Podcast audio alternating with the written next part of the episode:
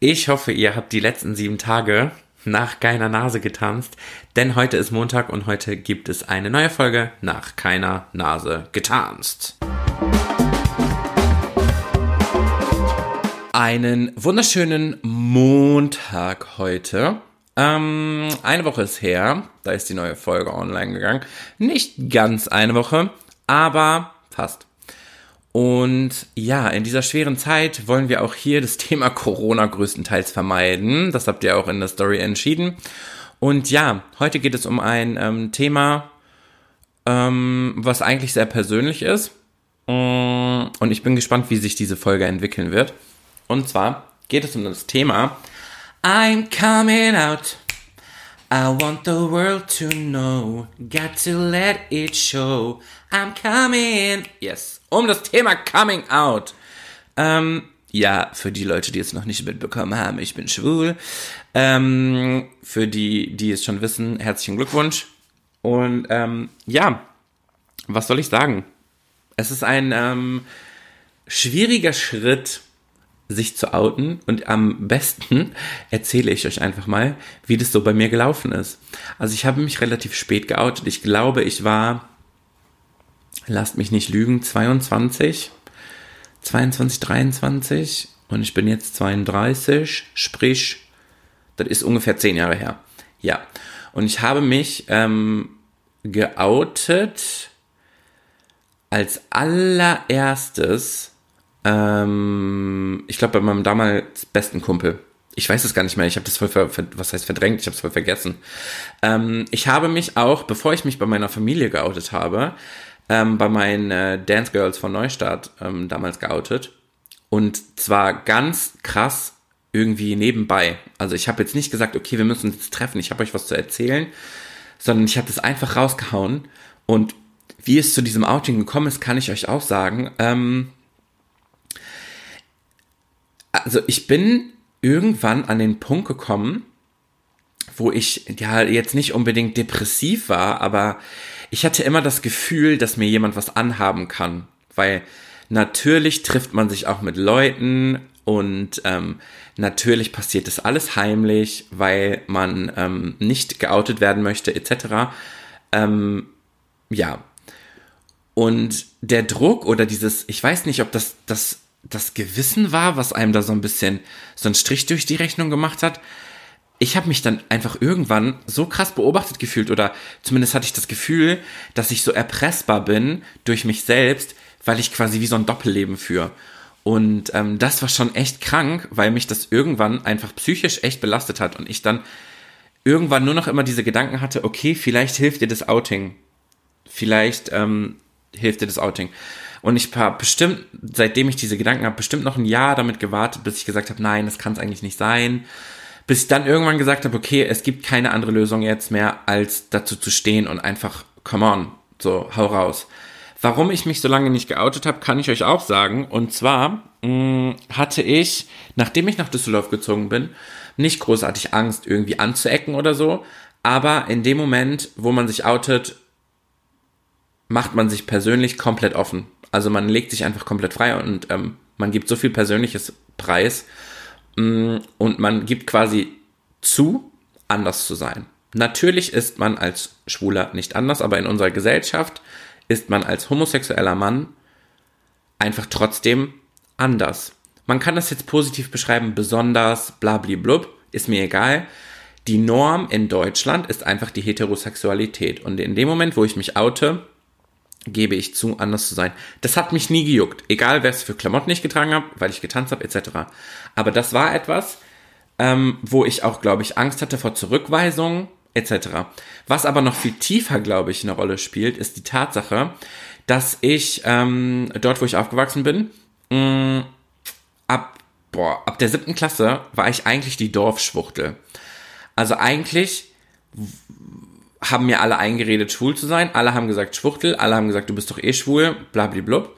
Und dieses Bild oder beziehungsweise diese Meinung wollte ich aber nie bestätigen. Ich habe mich da so krass gegen gewehrt. Und ich war auch einfach überhaupt nicht der Typ, der den Mut gehabt hätte, in der damaligen Zeit, wo ich eh schon gemobbt wurde, weil ich getanzt habe und gesungen habe und anders rumgelaufen bin.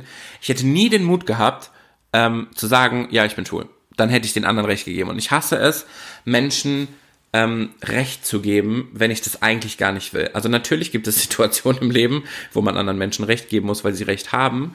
Aber in diesem Sinne wollte ich das ja gar nicht. Ich habe mich total dagegen gewehrt. Komplett. Ich wollte diesen Menschen kein Recht geben. Und ich glaube, das habe ich, hat sich bis dahin gezogen. Natürlich, als ich dann nach Düsseldorf gezogen bin, war das alles offener und man war viel anonymer und ähm, ja, man hat sich auch einen Freundschaftskreis aufgebaut, wo das irgendwie gar keine Rolle gespielt hat. Also ich glaube einfach, dass das Alter so ab der siebten Klasse schwierig ist, weil man sich halt entwickelt und man merkt, okay, die haben vielleicht recht, vielleicht haben die auch nicht recht. Ich wollte es auch eigentlich nie sein. Ich wollte bis, keine Ahnung, zur achten oder neunten oder zehnten Klasse immer Frau, Haus, Kind, Hund. Ähm, und das ist natürlich eine unfassbare, ähm, ein unfassbarer Weg im Kopf, das aber eigentlich zu wissen, dass es nicht so ist. Also ich weiß schon keine Ahnung, wie lange, dass ich eigentlich auf das gleiche Geschlecht stehe. Und ja. Aber kommen wir zurück zum Punkt. Also ich glaube, dass diese Erfahrung, dass ich den anderen Menschen nicht recht geben will, ähm, überhaupt nicht das Recht geben wollte, Recht zu haben. Und deswegen habe ich mich gewehrt. Genauso wie ich mich dagegen gewehrt habe. Ich weiß nicht, es war früher so, dass man dadurch einfach so einen Stempel hatte, du bist schwul. Oder es, äh, in vielen Gesprächen, als ich noch nicht ungeoutet war, war auch einfach immer das Thema, ja, der ist doch eh schwul. Also für, boah, ja, man hatte so einen Stempel, weiß ich nicht, und ich wollte diesen Stempel nie tragen. Aber egal, irgendwann habe ich mich, habe ich gesagt, pass auf, du musst jetzt dazu stehen, weil sonst gehst du irgendwann kaputt. Und das macht auch wahrscheinlich vieles einfacher, ähm, auch wenn ich Schiss vor Zurückweisung hatte. Mm, und dann habe ich mich bei, bei meinen Mädels geoutet und das war voll in Ordnung. Bei meinem besten Kumpel damals auch, das war auch voll in Ordnung. Mm, dann habe ich mich bei meiner besten Freundin liebe Grüße an dich, ähm, geoutet. Und das Krasse ist, ich habe mich, als ich meine beste Freundin besucht habe und die arbeiten musste, bin ich durch die Stadt gelaufen und ich habe meiner Mutter per Telefonanruf gesagt, dass ich schwul bin. Ja. Krank. Einfach krank. Ich hätte es ja auch echt persönlich machen können, ne? Ja, und das war dann so lapidar dahingesagt. Ich habe das erklärt und habe gesagt, ey Mama, ich glaube, ich habe auch geweint, weil ich das voll schlimm fand. Und ich glaube, meine Mama hatte einfach Schiss, dass ich ihr irgendwas anderes erzähle, weil meine Mama da überhaupt nicht mit gerechnet hat. Und dann habe ich am Telefon gesagt, ja, ich bringe keine Frauen mit nach Hause, sondern einen Mann irgendwann. Ja, das musste die erstmal sacken lassen. Und dann hat meine Oma angerufen, die das natürlich direkt mitbekommen hat und weil die in einem Haus wohnen und hat mich angerufen und hat geweint und hat einfach nur gesagt, es ist doch egal, Hauptsache du bist glücklich, aber pass auf, dass du gesund bleibst, weil in dieser Generation von Oma und Opa ist natürlich schwul gleich HIV direkt ein Thema. Nicht, dass alle Schwule HIV haben, überhaupt nicht, aber das ist halt direkt so ein Ding, was da so aufploppt im Kopf. Das habe ich denen dann erstmal gesagt, natürlich, dass ich aufpasse, ähm, aber Oma und Opa haben direkt cool reagiert und haben gesagt, ach, bleib einfach gesund, ist uns doch egal, wen du uns vorstellst. So war auch mein Papa. Mein Papa hat gesagt, er hofft einfach nur, dass ich irgendwann einen Typen kennenlerne, der handwerklich begabter ist als ich. Joa. Mama musste kämpfen, Mama hatte darunter zu knabbern. Weil ich glaube, das werfe ich auch meiner Mama überhaupt nicht vor, dass sie darunter zu kämpfen hatte oder zu knabbern hatte weil für eine Mama schon so ein bisschen die Welt zusammenbricht, weil man dann weiß, okay, der Große bringt halt jetzt nicht unbedingt ein Enkelkind mit nach Hause wahrscheinlich. Und es ist einfach ein Bild, was, glaube ich, zerstört wird. Was aber gar nicht negativ gemeint ist, sondern ich glaube, eine Mama hat einfach so ein Bild von, von ihrem Sohn. So und so könnte das irgendwann mal laufen und da ist jetzt ein Mann. Dann aber. Und meine Mama ist aber dann irgendwann damit cool geworden. Also ich habe natürlich dann irgendwann mal einen Freund vorgestellt und ähm, auch das war irgendwie crazy, aber meine Mama ist voll cool damit. Was ich total krass finde, es gab entweder die Reaktion, als ich mich geoutet habe, auch bei meinem damaligen Chef und so. Also ich habe überhaupt gar keine negative Ablehnung erlebt. Überhaupt nicht. Gar nicht. Negative Ablehnung? Macht das Sinn? Ich glaube, Ablehnung ist immer negativ. Egal. Ähm, ich habe keine Ablehnung zunächst erfahren, dass irgendwer gesagt hat, oh mein Gott, ich möchte keinen Kontakt mehr mit dir haben. Nee, überhaupt nicht. Ist alles positiv gelaufen. Ähm, Jetzt habe ich kurz den Faden verloren. Ah, genau, doch. Ähm, es gab entweder die Leute, die gesagt haben, was? Oh mein Gott, krass, hätte ich gar nicht gedacht. Oder die Leute haben gesagt, ähm, ja, okay. Schön, dass du uns das mitteilst, aber äh, das haben wir uns echt schon gedacht. Also was ich direkt gemerkt habe, für die meisten Leute hat es gar kein Thema gespielt. Ich, ehrlich gesagt, kann das auch nicht so ganz nachvollziehen, wenn man mir sagt, dass man mir das nicht anmerkt, weil ich finde, man merkt mir das schon ein bisschen an. Ähm, aber wie gesagt, für mich gibt es auch echt Wichtigeres. Mm. Und dann war ich geoutet und mein Leben ging ganz normal weiter. Und mir ging es tatsächlich besser, weil ich offener sein, viel offener reden. Ja, es war alles so normal, es war alles so easy und ich musste mich für nichts mehr verstecken und ich musste keine Angst mehr haben, oh mein Gott, wir haben dich aber da und da gesehen und oh mein Gott und hier und da und tralala. Ja, das war schon echt gut und ich kann nur Positives davon berichten. Was ich dann aber gemerkt habe, ähm, dass es für nicht alle Menschen selbstverständlich ist. Also ich bin jetzt nicht derjenige, der durch die Straßen rennt und auf der Stirn geschrieben hat, hey, ich bin schwul. Ähm, wenn mich jemand fragt, dann kriegt er eine ehrliche Antwort, aber ich gehe damit jetzt nicht hausieren oder keine Ahnung, ich muss mich den Nachbarn vorstellen und sagen, hey, ich bin schwul, hoffentlich habt ihr damit kein Problem. Die werden das schon früher oder später merken oder mich darauf ansprechen, dann kriegen die eine Antwort. So, das ist für mich eine Sache, wo wir hin müssen, dass es halt normal wird. Normalität. So. Es muss niemand toll finden. Es muss niemand ähm, total cool finden, dass ich schwul bin. Es muss aber für alle Leute okay sein. Die Leute können das scheiße finden, aber die sollten sich nicht, ähm, ja, darüber chauffieren oder keine Ahnung oder jemanden dafür verurteilen, sondern das einfach akzeptieren und es normal finden. So, hey, ja, ich finde das jetzt nicht so geil, ist jetzt nichts für mich. Ich halte davon nicht viel, aber ist okay, das ist ein netter junger Mann, Punkt. So. Ähm, und wenn wir in unserer Gesellschaft meiner Meinung nach an diesem Punkt angekommen sind, dass es akzeptiert wird und normal wird, in Anführungsstrichen, ist alles gut ich glaube, mehr müssen wir nicht machen. Wir müssen nicht Deutschland davon überzeugen, dass alle plötzlich alle schwul oder lesbisch sein toll finden. Das ist Bullshit. Das ist ja bei ganz vielen Sachen so. Und das ist meiner Meinung nach das größte Ziel, was wir haben sollten, dass wir in einer Akzeptanz leben und in einer Normalität und nicht in einer Verachtung und Verurteilung für so etwas.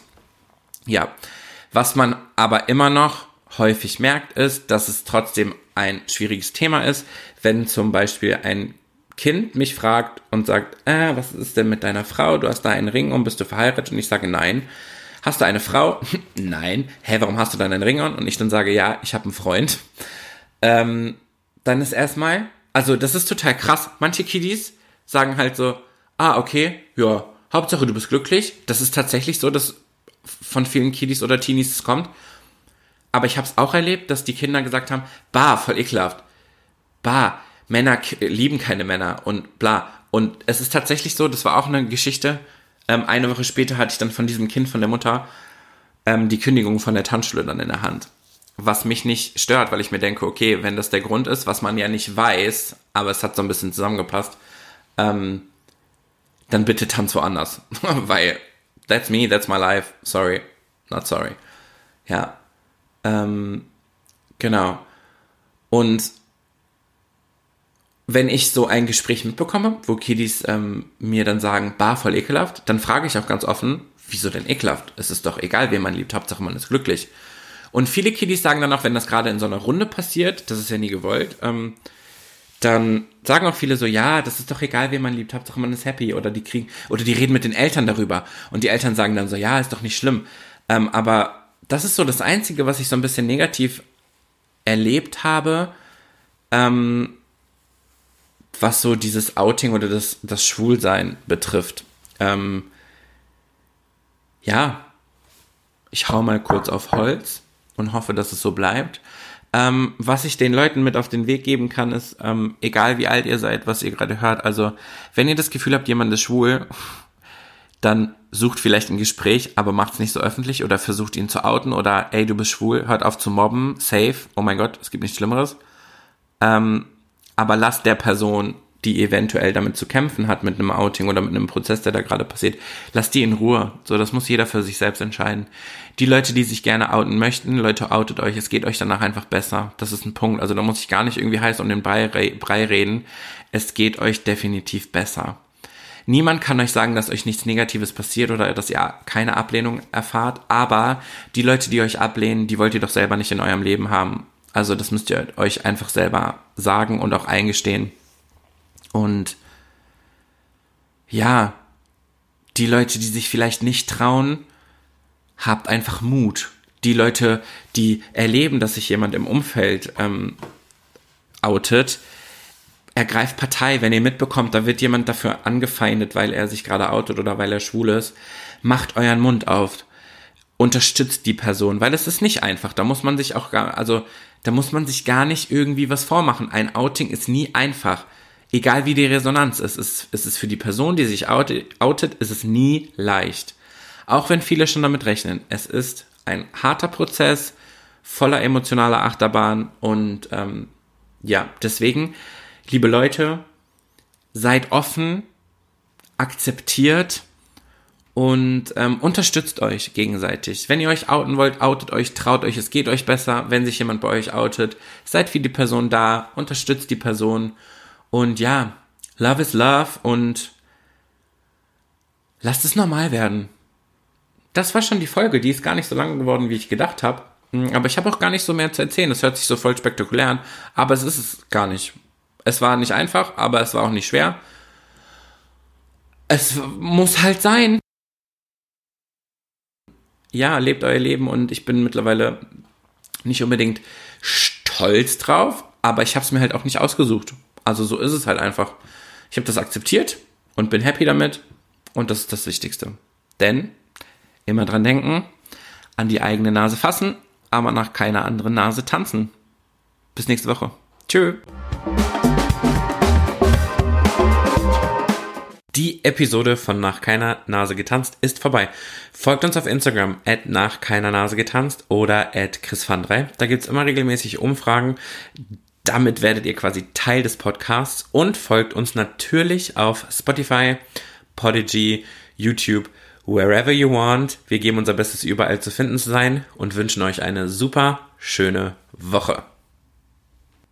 Und denkt daran, an die eigene Nase fassen und nach keiner Nase tanzen.